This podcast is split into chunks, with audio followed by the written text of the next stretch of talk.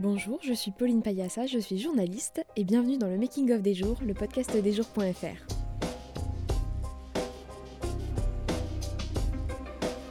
Après un peu moins d'un an de mandat, Joe Biden est terriblement bas dans les sondages.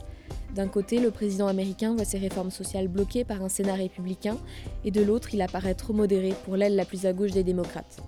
Pendant ce temps, Donald Trump, lui, rumine sa défaite depuis sa villa en Floride. Corentin Célin est professeur agrégé d'histoire en classe préparatoire au lycée Carnot à Dijon et spécialiste des États-Unis. Depuis presque deux ans, il chronique l'actualité américaine pour les jours dans la série This is America. Cet épisode est un peu spécial. Il a été enregistré au bar Le 61 à Paris, où les jours organisent régulièrement des rencontres entre ceux qui font les jours et ceux qui lisent les jours. Cette fois-ci, c'était donc au tour de Corentin Célin de raconter les défis auxquels doit faire face Joe Biden, alors même que la ligne politique des républicains ne cesse de se durcir.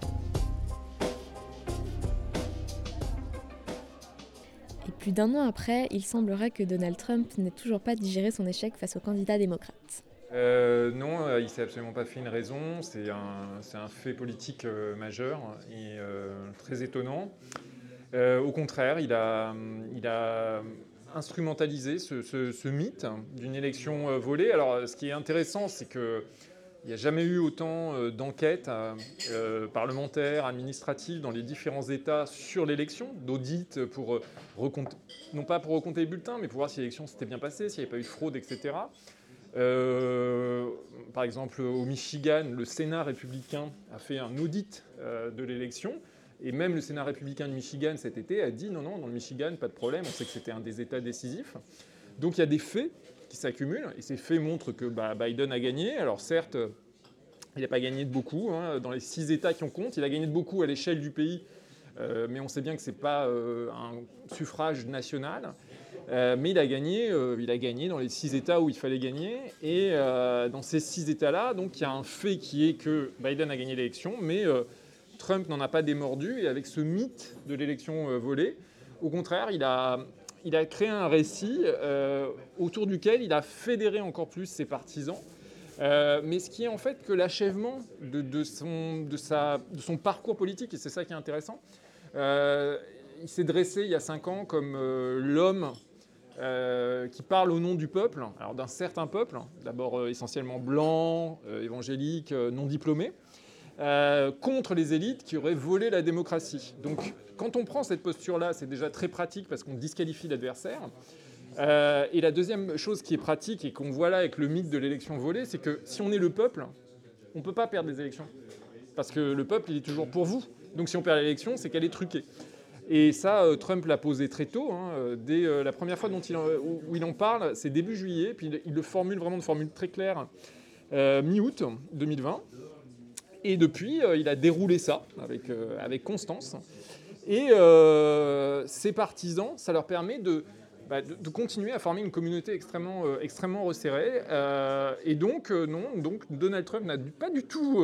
il continue à faire. Alors, il n'a plus Twitter, c'est la grosse différence. Il n'a plus Twitter, il n'a plus Facebook. Mais il continue à faire des messages dans lesquels il dit que l'élection a été volée, qu'il euh, euh, avait gagné. Pour lui, c'est un président en exil. Il est à Mar-a-Lago, en Floride, et euh, il attend que la justice soit faite et qu'il puisse revenir au pouvoir en 2024. Donc c'est assez intéressant comme figure d'ailleurs. Pour autant, les présidents perdants qui ont réussi à revenir dans la course à la présidentielle quatre ans après sont rares. Alors, on l'a vu qu'une fois. c'était au 19e siècle. Donc c'était le président Grover Cleveland qui avait perdu euh, donc euh, l'élection en 1888, mais avec quand même un, énorme bémol, c'est que Cleveland avait gagné à l'époque le suffrage populaire et avait perdu aux grands électeurs. Donc il avait en gros euh, une légitimité à revenir, il pouvait dire ouais mais en fait bon j'ai perdu mais j'ai pas vraiment perdu, en gros, mais lui il avait, il avait un argument de, poids pour le dire, et c'est le seul, mais à une élection, enfin à une époque où l'élection était très différente, qui a pu revenir. La tradition qui s'était établie depuis 70 ans, c'est que on perd, c'est extrêmement rare, si on perd à l'élection générale, c'est extrêmement rare que le parti vous donne une deuxième chance, pour une raison d'ailleurs simple, hein, mécanique, c'est que là-bas, les élections sont financées par de l'argent privé. Euh, si vous êtes investisseur, euh, vous n'allez pas euh, financer un gars qui a déjà cramé la caisse, pour reprendre une expression, voilà, et qui a perdu. Donc voilà. Et Trump a aboli cette, cette règle de la, de la politique états-unienne. Et c'est très intéressant à voir parce que vraiment, ça, c'est quelque chose de rarissime historiquement. En réalité, la pensée trumpiste s'est installée durablement chez les républicains, au-delà de Donald Trump lui-même. Alors ça, je crois qu'en fait, c'est aussi le, le, fait que de l'analyse qu'on a fait du phénomène Trump, et qui est d'ailleurs souvent trop centré sur Trump lui-même. Euh, ce que je veux dire par là, c'est que euh, Trump n'est que le dernier avatar, le dernier euh, rejeton euh, d'une radicalisation par la droite du Parti républicain qui a commencé il y a 40 ans avec Ronald Reagan. Et même si on est peut-être plus précis, même avec Nixon, mais c'est vraiment avec Reagan qui a ce mouvement de radicalisation religieuse, politique du Parti républicain, qui d'un parti conservateur traditionnel, un peu, euh, devient un parti de plus en plus euh, euh, anti-science, nationaliste, anti-science par religion, hein, justement par religiosité, qui veut mener une guerre culturelle autant que politique. Et ce qui est intéressant, c'est que dans les années 80, 90, 2000, 2010, à chaque fois, le Parti républicain s'est déplacé un petit peu plus sur la droite. Je donne toujours un exemple qui m'apparaît extrêmement intéressant, c'est qu'en 2016, on a beaucoup focalisé, oh là là, Trump, la surprise, etc. Mais ce qu'on n'a pas regardé, c'est que parmi les candidates et candidats à la primaire euh, républicaine cette année-là, pour la première fois, une écrasante majorité des candidates et candidats étaient pour l'interdiction totale de l'avortement, même en cas de viol ou d'inceste. Ce qui était une grande première parce que jusqu'ici, euh, depuis 1996, la plateforme du Parti républicain disait cela. Mais à chaque fois, le candidat qui était investi disait oui, non, non, moi, candidat, quand même, je soutiendrai les exceptions pour viol et inceste. Et en 2016, pour la première fois, une écrasante majorité des candidats, que ce soit Cruz, Rubio, etc., étaient contre cette exception. Et ça montre bien que euh, tout le Parti conservateur s'est décalé dans le temps de plus en plus à droite, euh, de plus en plus dans cette guerre culturelle. Et Trump, c'est que, le... dernier rejeton le plus abouti de ça. Et si on part de cette analyse-là, et au lieu d'en faire toujours un extraterrestre qui aurait débarqué, qui se serait emparé, qui aurait capturé les esprits de, pauvres républicains, euh, voilà, si, on en fait juste la, dernière évolution, euh, ça veut dire deux choses. Ça veut dire que, premièrement, le Trumpisme, c'est-à-dire cette synthèse à la fois nationaliste, identitaire blanche, destiné aux non, euh, diplômés en priorité, donc assez euh, euh, tourné vers ceux qui produisent, très attachés aux métiers de production, non diplômés, etc. cette nouvelle synthèse, elle ne mourra pas avec lui. Il y a plein de successeurs putatifs. Et donc ça, c'est la première chose. Et la deuxième chose, c'est ce qui explique justement qu'il survive au-delà de l'élection. C'est-à-dire qu'il est le catalyseur, il n'est pas, euh, pas du tout, euh, pour moi, le, comment dire, le responsable, le seul créateur, le démurge qui, s'il disparaissait, amènerait la fin. Pas du tout. Pas une parenthèse. Ah non, non, c'est pas une parenthèse. Il est un, il est un épisode de quelque chose qui, d'ailleurs, à mon sens, euh, parfois le, dépasse un peu. Donc voilà. Au contraire, Joe Biden est un président plus retiré, plus lisse. Biden, c'est tout l'inverse. C'est tout l'inverse parce qu'en plus, déjà d'une personnalité qui n'avait pas beaucoup de relief, euh, qui maintenant est atteinte aussi par l'âge. Hein. il, vient d'avoir 79 ans. Euh, donc il préside beaucoup euh, en arrière, on le voit très peu. on le voit très très peu. Ses prises de parole sont quand même très limitées. Ben, déjà pour celui qui écrit dessus, c'est quand même déjà plus difficile de se faire une idée. Ben, et deuxièmement, et ce qui est vraiment la réponse à ce que tu demandais, c'est que par ailleurs, sa popularité, elle est due au fait qu'il n'était pas Trump, d'abord et avant tout. Je veux dire, pourquoi il a été élu Il a été élu sur un référendum qu'avait voulu, en fait, la présidentielle de l'année dernière était un référendum. C'est-à-dire, est-ce que vous voulez Trump ou pas? Et lui, il a fédéré tous les ou pas. Bon. Euh, il a eu une majorité large à l'échelle nationale qui ne voulait plus continuer avec Trump. Mais ça, déjà, premièrement, ça a créé un malentendu. En 2020, les démocrates ont gagné la présidentielle de manière incontestable mais ils ont perdu les élections, peu s'en faut, ils ont perdu les élections à la Chambre, en tout cas ils ont perdu 14 sièges, ce qui est énorme, surtout en ayant un président élu. Et euh, au Sénat, euh, ils n'ont pas du tout fait les gains attendus et ils se retrouvent avec une, fausse majorité à 50-50. Donc, il a été très populaire, surtout, j'allais dire, plus on est loin, parce qu'il n'était pas Trump. Mais c'est un, président qui est dans une situation de faiblesse politiquement. Normalement, un président au début de premier mandat, comme Trump en 2017 par exemple, euh, il a toujours une majorité confortable à la Chambre et au Sénat, et donc les deux premières années, c'est là où il fait le plus de choses. Souvenons-nous aussi Obama, 2009-2011, avec la loi sur l'assurance maladie, parce qu'il a des majorités. Biden, c'est le premier président démocrate depuis euh, Mathusalem, euh, à ne pas avoir de majorité large et substantielle au Congrès. Donc, évidemment, cette popularité qui était en fait la popularité du tout sauf Trump, elle a duré quelques mois. Et puis, évidemment, quand on commence l'exercice du pouvoir, eh ben, forcément, il y a des embûches, il y a des choses qui se passent mal, etc. Là, en l'occurrence, ça a été l'Afghanistan. Et très vite, cet été, au bout de cinq mois de mandat, il a décroché en termes de popularité. Et il a décroché très vite et très fort. Euh, bon. Alors, il y a une cause structurelle, c'est qu'aujourd'hui, on est dans un paysage politique tellement, tellement partisan, tellement clivé, que de toute façon, ça devient impossible, par rapport à il y a 20-30 ans, à avoir des présidents qui soient populaires dans le camp d'en face. Actuellement, euh, chez Gallup, il est euh, à 6% d'opinion favorable chez les républicains. Donc, euh, de toute façon, il pourrait faire quoi que ce soit. Je pense que demain, il annoncerait qu'il a inventé le vaccin universel contre toutes les maladies.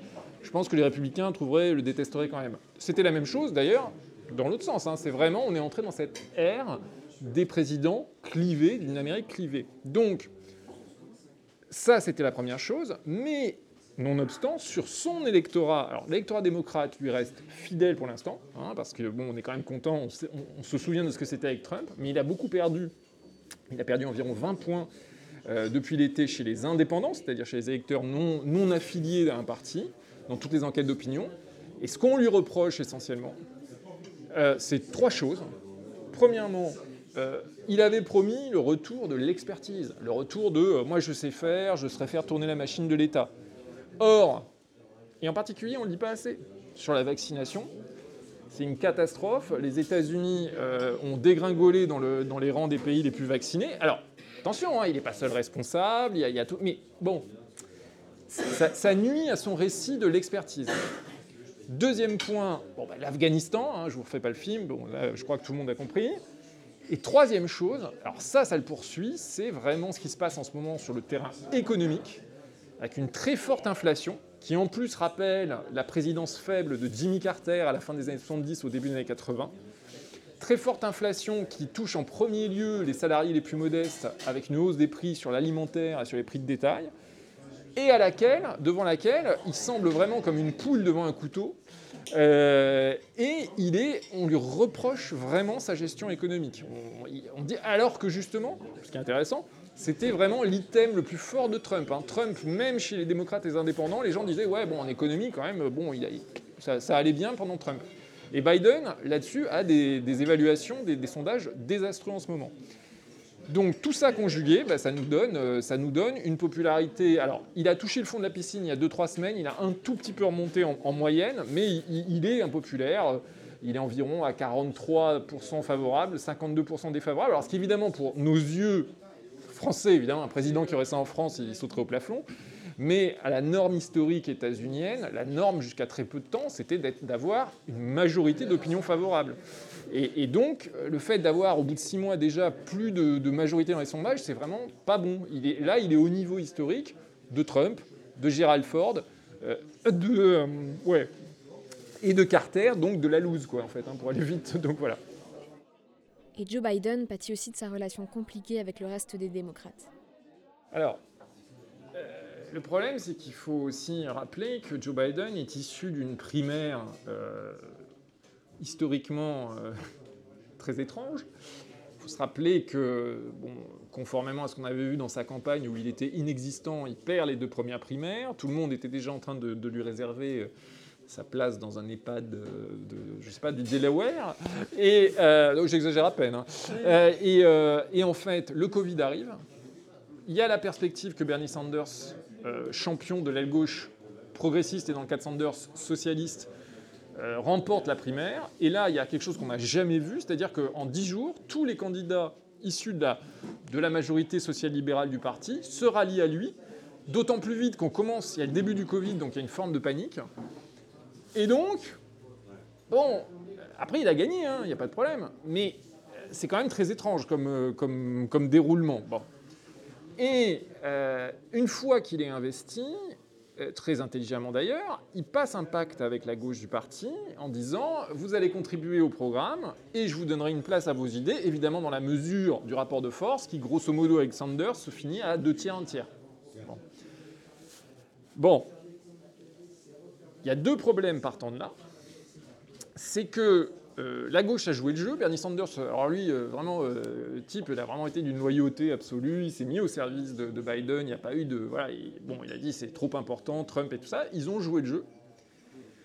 Sauf que, évidemment, au bout d'un an, il y a eu des promesses, mais qu'aujourd'hui, de promesses en particulier de grandes dépenses sociales et climatiques, hein, tout ce qui était dans le fameux Build Back Better, le grand projet de, à l'origine de 3, 250 milliards, et puis, euh, eh bien, le réel a repris le dessus. Le réel, il faut le dire aussi, le réel politique, c'est que cette gauche du parti, euh, et en particulier la gauche qu'incarne Alexandria Ocasio-Cortez, elle est extrêmement minoritaire. Elle ne représente que des districts urbains de centre-ville, très clairement. Hein, elle, elle est euh, élue du Queens et du Bronx.